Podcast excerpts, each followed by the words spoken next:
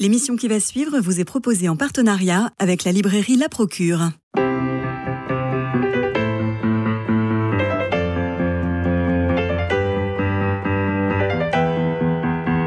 Culture Club, une émission de Radio Notre-Dame en codiffusion avec RCF. Christophe Maury. Thomas Reverdy, bonjour. Nous vous recevons Myrna Elou et moi pour votre livre Le Grand Secours chez Flammarion, roman très attendu de la rentrée littéraire. Le Grand Secours est une vraie réussite, faut le dire. C'est l'histoire d'une journée à Bondy dans un lycée, unité de temps, de lieu, voire d'action au sens où chacun vit sa journée. Les chapitres sont courts, ils permettent une lecture haletante. On ne lâche pas le livre qui n'a rien d'un thriller, mais qui frôle ou caresse tous les genres, littérature policière, littérature sociale, littérature sentimentale, voire roman d'initiation. Quand on parle de la avec tant de générosité, ça marche toujours. Mais enfin, il faut vous lire.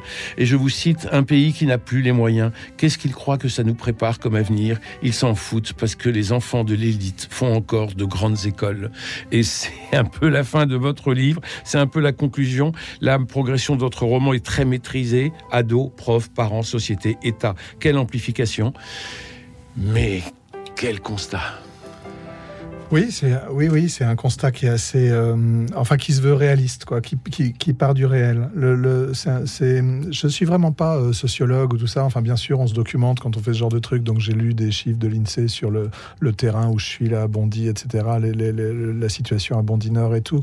J'ai recueilli des témoignages, j'ai interrogé des gens, machin. Mais en fait, euh, en fait, j'ai fait mon boulot de romancier. Quoi. On est, on est, avec des personnages, on est à leur, à leur hauteur, dans leur point de vue. On essaye d'être au plus près de, de, de, de, de leur parcours parcours de leur, euh, de leur corps et, euh, et de se tenir avec eux, quoi, et, et, et de et d'essayer de comprendre ce mystère du, du, réel avec des, avec des mots. Quoi. Une alchimie sociale, point d'interrogation une alchimie sociale, ouais, je sais pas.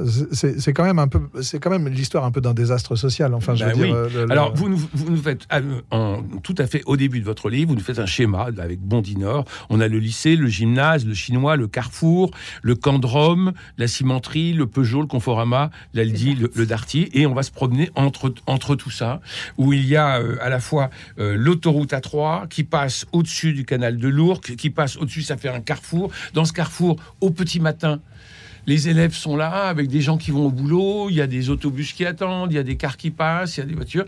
Et puis, il va y avoir un coup de poing. Il va y avoir un incident, ouais, une espèce d'altercation entre un gamin, un ado euh, qui, qui réagit un peu vite, et puis un, et puis un adulte qui a l'air, euh, qui a l'air euh, revêche, brutal, sans doute raciste, et qui, euh, et qui, le- et qui, qui saisit l'occasion pour, pour lui donner une leçon, quoi. Alors, Alors, il y a quand même cette, euh, cette annotation traverser la nationale et passer sous l'autoroute. Alors moi, je voudrais revenir dessus parce que vous parliez du carrefour, Christophe.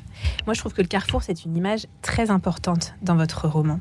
Normalement, un carrefour, ça distribue une circulation. C'est généreux, ça porte vers l'ailleurs, ça peut porter plus loin, plus haut éventuellement. Dans ce roman, le carrefour, c'est l'enfermement, Mm. c'est la pollution, c'est euh, c'est c'est le contraire de l'échange parce que voilà, il y a ce no man's land, il y a les carcasses, le camp de Rome.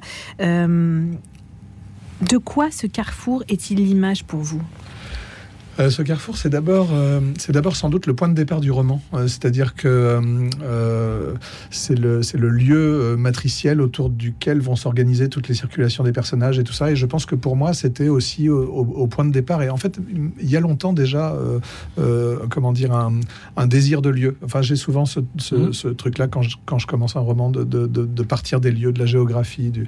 Et, et ce carrefour, il est vraiment dingue. Il est, vraiment, il est au bord du canal. Il est, en fait, il est surplombé par l'autoroute qui part vers Roissy là et, et qui distribue au-dessus du carrefour des, euh, euh, des bretelles d'accès à la nationale. Donc, il est vraiment, il est à la fois gigantesque, tentaculaire, euh, Bruyant. Il est monstrueux. bruyant, un monstre. monstrueux. Ouais, ouais, C'est il, un est- il est, il est monstrueux. Et effectivement, on n'en sort pas. C'est un, un carrefour, mais en fait, on a l'impression qu'on est tout le temps en train de tourner autour. C'est Le, le- le pont de Bondy est plutôt un point de, c'est plutôt un, vous voyez, un, un carrefour au sens des crossroads américaines. Vous voyez, c'est-à-dire c'est aussi, Il y a c'est aussi aucun l'endroit où on échange. se retrouve en fait, hein, où on attend le bus, etc.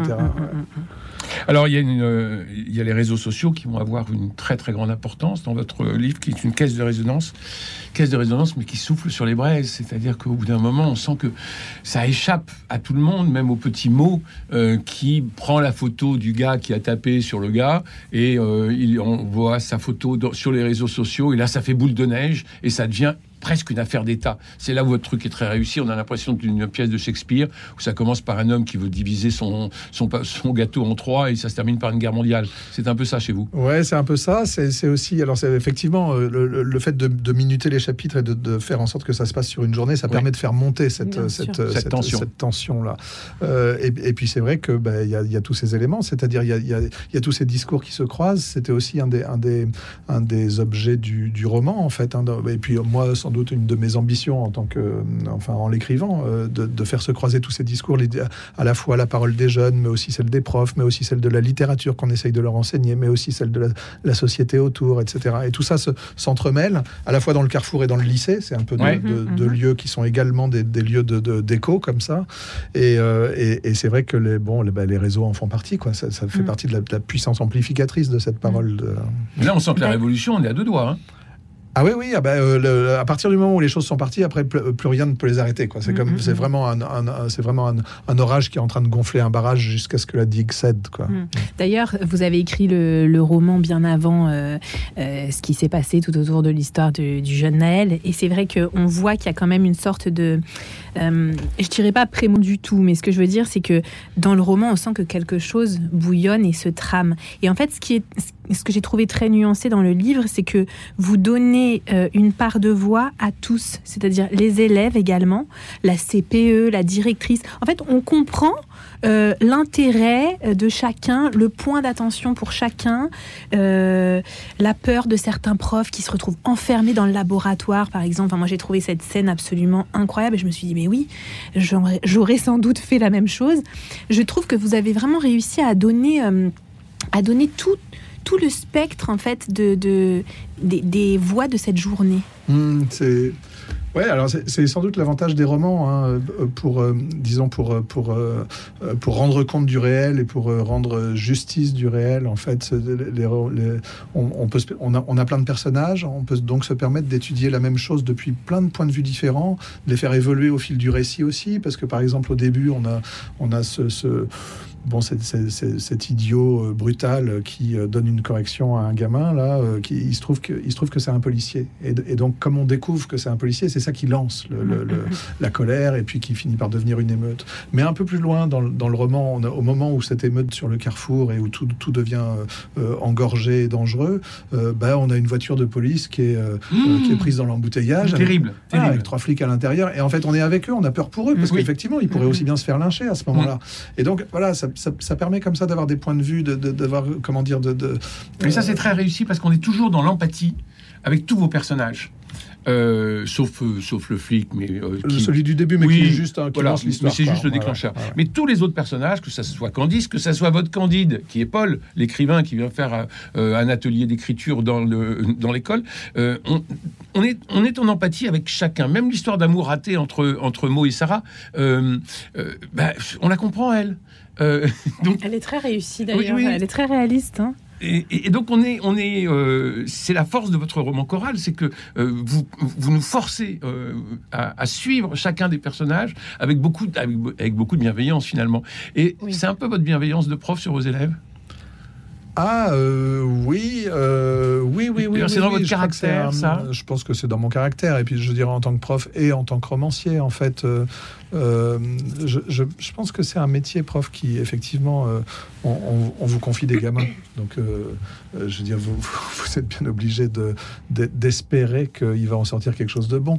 Donc, c'est, un métier qui porte plutôt, oui, qui réclame de la bienveillance, un petit, peu de courage aussi, parce qu'ils sont 35, vous êtes tout seul et ils n'ont pas forcément envie d'être là. Et puis, un peu d'énergie, quoi. Un peu d'énergie, c'est parfois physique, c'est un métier d'action, quoi. Et en même temps, c'est sans doute, effectivement, un métier qui cultive en nous euh, l'espoir d'un avenir meilleur. Enfin, tout simplement parce qu'on nous donne la, jeunesse à encadrer quoi, et à former. Donc, euh, Qu'un élève rencontre la beauté, la beauté qui sauve, et la journée est gagnée, dit Candice, la prof de théâtre. Mmh. C'est formidable. Qu'un élève rencontre la beauté, la beauté qui sauve, et la journée est gagnée. Je pense que c'est important quand même de, dire que euh, votre roman n'est pas plombant je veux dire, même s'il est très réaliste et que voilà, vous parlez de l'échec social, politique, vous parlez même d'une sorte de ghetto finalement, euh, parce que même les profs et les encadrants à Bondy viennent du quartier parce que personne d'autre ne veut venir d'ailleurs, tellement ça fait peur. C'est quand même un constat euh, assez saisissant. Euh, il y a des descriptions glaçantes. Par exemple, j'ai été très marquée par euh, vos lignes sur la facilité en fait à tomber dans la drogue. Une petite tape sur le dos et hop, ça y est, c'est fini. T'es au bas de l'échelle, t'es la chair à canon et puis tu vas être exploité. Mais il faut dire aussi que c'est un roman qui, qui est optimiste et drôle parce qu'en fait, les les êtres humains qui accompagnent, euh, qui encadrent, etc., bah, eux, ils ont ce petit surplus, ils font le petit plus qui permet que ça ne s'effondre pas totalement. Et il y a une scène notamment euh, euh, qui m'a fait réfléchir, je veux dire de façon plus large que juste l'histoire en elle-même et l'anecdote, c'est la réflexion sur la photocopieuse. Ah, je vous la lis. Allez-y.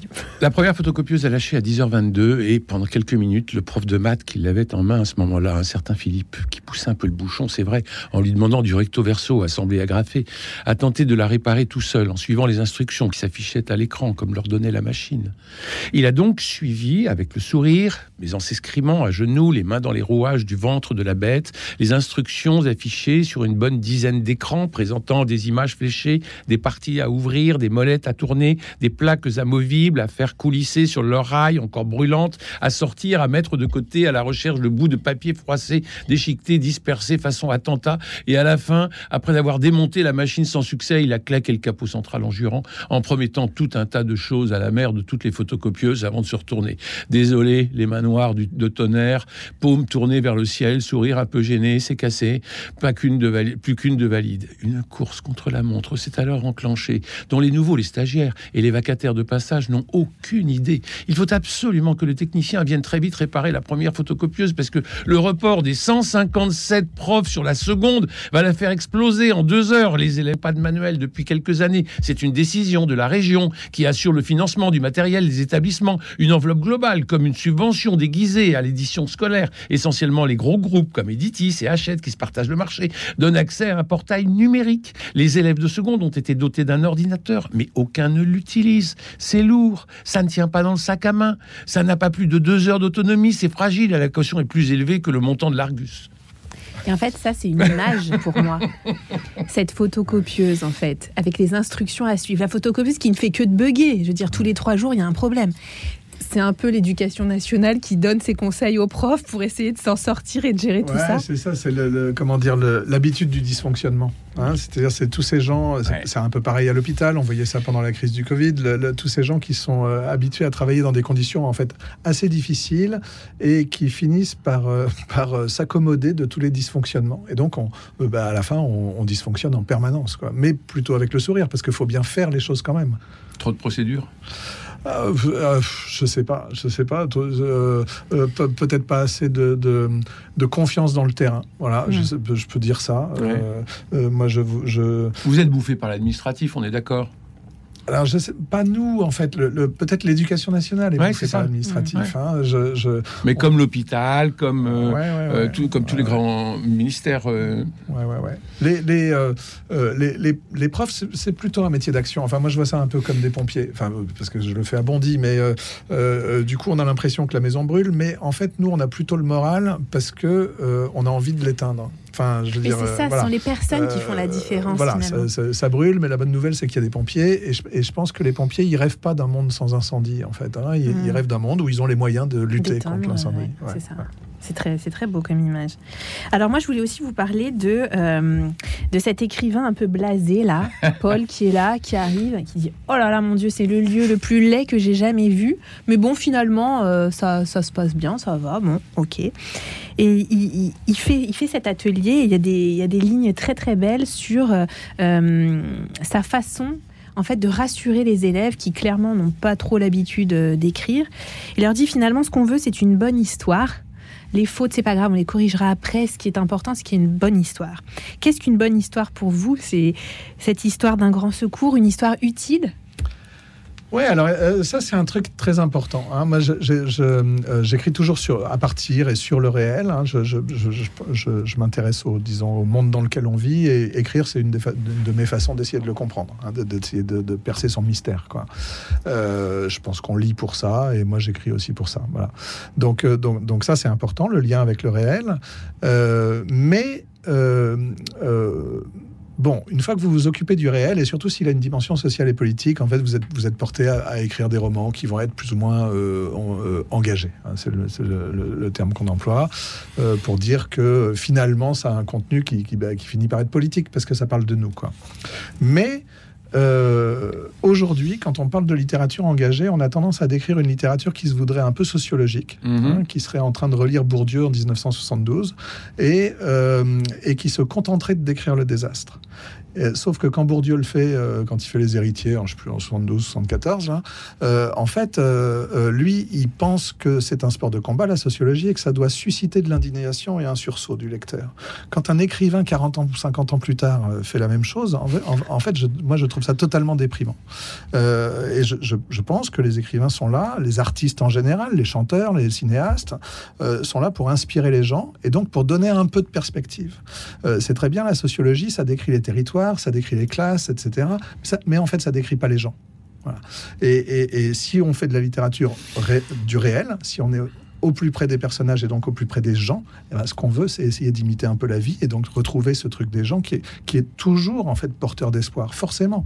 Et, enfin, c'est un peu, énorme de dire ça, ça fait genre Victor Hugo et tout ça, mais je pense que les artistes ont une mission et qu'en fait, s'ils veulent se dire engagés dans leur temps, eh ben, ils sont obligés de donner effectivement un peu de perspective et d'espoir à leurs personnages. Thomas Reverdy, dans votre roman Le Grand Secours chez Flammarion, euh, vous présentez donc ce personnage de Paul qui va en fait avoir une ode à la littérature incroyable parce que certes il est un peu décalé, c'est un peu le candide, mais il y croit au plus profond. Il a la Ah, un littérature vrai poète. chevillée hein, oui. Un peu plus tard, il est assis sur une table, entouré par les élèves. Il parle de littérature contemporaine. Prétend qu'il y a là, peut-être pas lui, mais il y a là autour d'eux, dans le, pays- le paysage littéraire. Il dit paysage littéraire, comme si on pouvait s'y promener des Baudelaire et des Zola, des Molière, des Rousseau, des Verlaine, des Rimbaud. Que c'est une évidence que tous ces gens ont été des contemporains plus ou moins célèbres avant de devenir des classiques. Que c'est une pitié de ne pas les enseigner à l'école, les Flaubert, les Nerval d'aujourd'hui, de se contenter de ceux d'hier. Que c'est même un peu triste, non, un peu salaud, il dit ça, de passer sept ans de cours de français, le bac et tout, et de n'avoir rien appris qui fasse pousser la porte d'une librairie. Chantal plisse les yeux, fronce les sourcils, mais elle sourit en coin comme elle fait toujours. Sans doute est-elle d'accord dans le fond. Il dit l'argumentation comme si on écrivait pour convaincre, pour démontrer. La littérature d'idées, c'est de la merde, il dit. C'est des plaidoiries, des discours, c'est de la littérature d'avocats et d'hommes politiques. De la merde. Il s'échauffe un peu et les gamins l'écoutent parce qu'ils sentent qu'il est sincère. Chantal tout saute, mais elle est bien obligée de le reconnaître. Dans le dernier programme du bac de français, le livre le plus récent date d'il y a 100 ans. Et il y a deux femmes sur 12 auteurs, évidemment. Aucun auteur de la francophonie. Ouais. C'est formidable comme réquisitoire, non? Ouais, ouais, ouais, ouais, ouais. Alors, On vous sent en classe là. Surtout Ouais, ouais, euh, ouais. venant d'un prof de français. Ouais, c'est vrai, j'ai eu l'occasion de l'écrire euh, avant l'été là dans les, dans les pages du journal Le Monde. Euh, c'est c'est une situation que, que- qui, moi, me- me- m'attriste énormément parce que justement j'ai ces deux casquettes d'être à la fois prof et écrivain et que, euh, et que en tant que prof, euh, le- le- les programmes me donnent pas beaucoup de latitude pour, euh, pour essayer de former les élèves, les élèves qu'on me confie à lire les bouquins que j'écris quand je suis écrivain. Et, c'est affreux. Alors, il y a une dimension autobiographique, c'est la première d'ailleurs dans, dans- dans tous vos livres. C'est la première où vous vous mettez vraiment tant en avant dans votre réel, dans votre quotidien personnel. Il y a donc cette dimension autobiographique. Comment votre livre a-t-il été perçu par vos collègues et par vos élèves? Ouais, écoutez, parler. Alors, euh, bon, par les élèves, je, je le saurai plus tard, en fait. hein. Il, faut, Mm. le- il faut le temps que. Qu'ils le lisent. Ouais, il faut Mais le temps que ça, six mois. que, que ça arrive quand même à leurs oreilles, parce que euh, parce que c'est. euh, euh, enfin, je pense qu'on n'écoute pas les mêmes radios, euh, mes élèves et moi, et euh, et puis euh, et puis ensuite euh, que éventuellement ils s'y intéressent et puis qu'ils le lisent. Donc euh, voilà, ça, ça va prendre un certain temps. Vous l'avez pas mis sur Insta? Non, non, non, non. Enfin, je veux dire, non, non, mais en plus, en plus, j'en- j'enseigne sous un autre nom. Enfin, c'est deux vies quand même que je maintiens assez, assez séparées volontiers et euh, volontairement et, et, de- et depuis des années. Donc, bon, le, le- le lien est pas évident. Mais mes collègues le savent évidemment eux et, et l'ont lu. Enfin, pour pour pour un certain nombre d'entre eux. Et les, Ouais, j'ai des témoignages très, euh, très, euh, comment dire, très touchants de, de- de gens qui me disent. Alors, il y a- il y, a deux choses en fait. Il y a, il y a le, sur le métier de prof, etc. Cet engagement euh, que ça nécessite et, et d'expliquer les conditions aussi de ce travail et des, et des gens qui me disent oh là là, euh, il faut que je fasse lire ce roman à ma, à- à ma mère. Elle va enfin comprendre ce que je fais, quoi. Donc des trucs comme ça, moi, ça, ça me touche beaucoup. Et puis il y a un autre effet que, que- qui, me semble intéressant parce que c'est vrai que j'avais jamais placé l'action d'un roman aussi proche de moi, même Oui. euh, en fait, je dirais. Et de l'autre effet intéressant, voyez-vous, c'est que euh, euh, et, et ben ça, ça, comment dire, ce paysage, ce, ce petit bout de, de- de banlieue parisienne là, avec son lycée, ses profs et tout ça, et ses personnages récurrents là, le, le clodo sous le pont qui, euh, qui cherche des Mhm. clopes euh, comme s'il les picorait là. Euh, et ben ils sont devenus, ils sont, ils sont un peu rentrés dans le roman. hein. Mhm. C'est la, la- la libraire de Bondy où on avait fait une, une- une signature le, le 1er septembre qui me disait ça parce que par exemple ce type là qui est sous le pont qui ramasse des en fait là-bas tout le monde l'a vu, tout, le monde le connaît, tout le monde le croise oui. tous les matins. Oui. Mhm. Tout le monde sait qui c'est, et en même temps, effectivement, personne connaît son nom. Mm. Et la libraire me disait, bah, c'est formidable parce que grâce à, à votre roman, maintenant il a un nom, il s'appelle Mm. Lucky. Mm. Alors, ce qui est très réussi dans votre, dans votre roman, c'est que normalement, les autobiographies, ou quand il y a une grande part d'autobiographie, ça se sent tout de suite. Et je n'imaginais pas du tout votre carrière de prof. Je- moi, pour moi, vous êtes un auteur euh, très important. Et quand votre attaché de presse m'a dit, il ne peut pas venir à telle heure à la radio parce qu'il enseigne, je dis quoi? Il enseigne? Oui, il enseigne à Bondy. Et c'est là où c'est très réussi. C'est que vous avez cette distance, et Et- cette distance d'écrivain, vraiment. Et on entre aussi en dans le, dans roman au travers de Candice. Ah Et oui, je pense que ça, ça c'est aussi, euh, enfin c'est- très futé quelque part parce que ça permet de donner la voix à un prof pas du tout celui qu'on pourrait imaginer quand on dit euh, lycée Bondy. Elle fait du théâtre, c'est une femme, elle arrivait là un peu par hasard. On comprend que c'était pas une vocation l'enseignement pour elle. D'ailleurs, elle maintient une certaine distance. Ce ne sont pas mes élèves, mes secondes, ce sont les secondes, les élèves. Elle est très attentive à ça. On sent que c'est un peu aussi pour se protéger parce que finalement c'est une grande sensible. Euh, Elle est, elle est souvent très touchée. Elle protège d'ailleurs euh, les élèves. Et, et- et je pense que cette, euh, cette entrée au travers de, des, des yeux de Candice euh, est, est très porteuse en fait. Elle porte aussi l'espoir parce qu'elle, elle est, euh, euh, on sent qu'elle a cette, cette- ce dynamisme quoi. Elle y croit. Enfin, pour elle, c'est. Elle a un côté Brigitte Macron.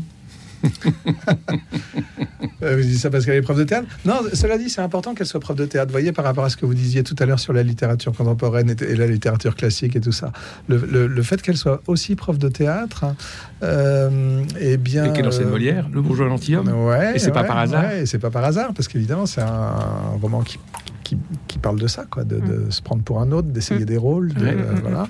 Euh, eh bien, euh, par rapport à justement par rapport à la littérature classique, à, à son enseignement, le théâtre, c'est un endroit particulier et assez merveilleux où non seulement on va faire jouer les élèves, donc déjà on va on va les mettre en situation de faire autre chose que que ce qu'ils font habituellement à l'école, mais en plus, on- on- on même avec un texte classique, la question si on le met en voix, si on le lit ou Mm. si on le joue, euh, ça va être de le faire passer à travers un corps d'aujourd'hui, à travers une voix d'aujourd'hui. Se demander, tiens, cette phrase, le personnage l'a dit avec une Mm. intention, moi, il faut que j'aille chercher quelle intention Mm, aujourd'hui pour la dire encore à, à la personne en face de moi.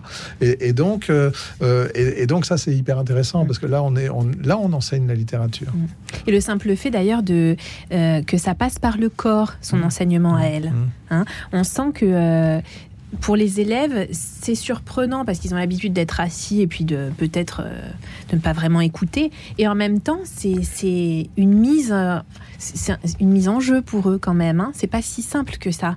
Même Ah de pouvoir déclamer, etc. De, de, de se retrouver dans la situation d'être acteur pour de vrai. Ouais, ouais, ouais. Non, non, c'est très, c'est très compliqué. Et, et c'est, euh, euh, mais dès qu'ils comprennent que ça peut devenir, euh, comment dire, gratifiant, euh, en fait, c'est, c'est- c'est- ça fonctionne, quoi. Mm, mm, mm. Et puis il y a ceux qui ne veulent pas. Alors il y a tous les tirs au Ouais, flanc qui vont à l'infirmerie le matin pour- et qui font la ça. queue à l'infirmerie. La file d'attente et l'infirmière est complètement euh, Dépassé euh, par les dépassée par les événements. Il faut pas qu'il se fasse piquer par les pions non plus euh, dans les couloirs. Il faut Oui, pas que ça dure trop longtemps. L'excuse infirmerie n'est valable qu'une seule fois, n'est-ce pas Donc Voilà. on ne peut pas trop non plus en abuser. Et la pauvre et la pauvre infirmière est débordée. Et vous avez une phrase, euh, vous avez une phrase terrible. euh, C'est pire depuis qu'il y a les ordinateurs. Moi, ça m'a fait rire, ça aussi. Mais oui, Mais oui, parce que on a perdu l'humain. Euh, et ça vous, le, ça, vous le dites très très bien.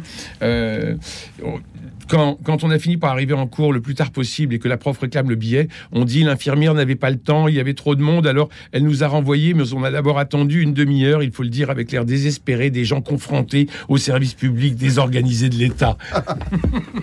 Donc ils apprennent très très vite le code. Ils ont vite compris, ils ont vite compris le code et le système dans lequel ils sont. Et ça, il y, y, a cette. Ils sont attachants, ils sont futés quand même. Hein. Ils sont futés. Oui, ouais, ouais, y compris dans leurs inventions langagières, Tout à euh, fait. dans, le, les tags en face du lycée, là, euh, plutôt pigeon que poulet. Enfin, de, Vous avez raison, ça, de, de, le souligner, parce qu'il y a beaucoup d'inventivité aussi dans votre langue. C'était Ouais. intéressant, ça. Le bendo, etc. Ouais, J'ai ouais, trouvé ouais, que c'était ouais, très, ouais. c'était très dynamique, ça.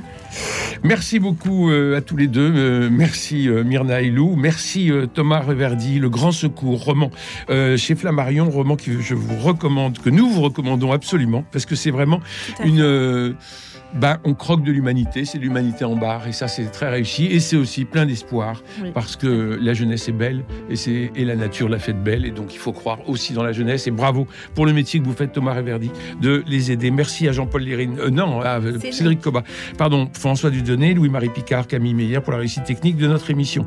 Demain c'est mercredi, nous irons au cinéma pour voir entre autres Marilyn et son juge, la fiancée du poète, avec nos chroniqueurs cinéma, Marie-Noël Tranchant, Dominique Borne et Bernard Medioni. D'ici là, prenez soin de vous et des autres et je vous embrasse.